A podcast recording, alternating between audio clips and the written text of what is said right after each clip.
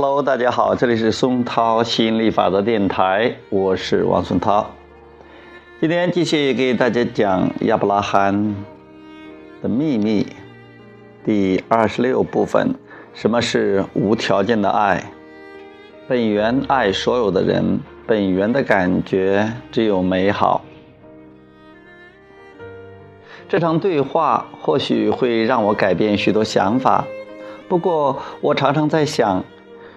修正过错，原谅犯错者，就可以重新编码我们的潜意识吗？本源从来不需要原谅，因为本源从来就不会谴责任何人。对，最好一开始就不要责怪别人。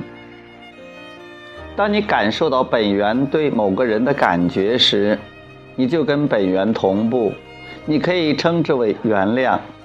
我们则说是振动契合，你会离不开那种感觉，因为爱人的感觉总是比恨人好。对，没错。埃斯特曾不止一次告诉我们：“亚伯拉罕，或许我得给你们讲清楚那个人是什么德性。我相信你们可以无条件的爱他，但那似乎有点不切实际。”但你瞧，无条件的爱很棒，因为那就是你要做的事，那就是你本来的面目。如果是有条件的爱，你会说：“如果你改变行为，我就爱你。”但这对你对他人都是陷阱，因为你们想要找出什么样的行为才恰当，结果弄得大家觉得不快乐。对什么是对的，什么是错的，你们的意见不一致，你们生彼此的气。但本源爱所有的人，本源的感觉只有美好。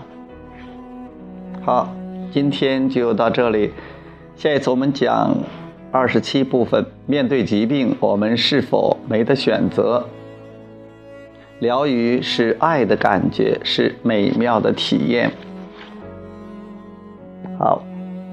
这次就到这里，谢谢大家，拜拜。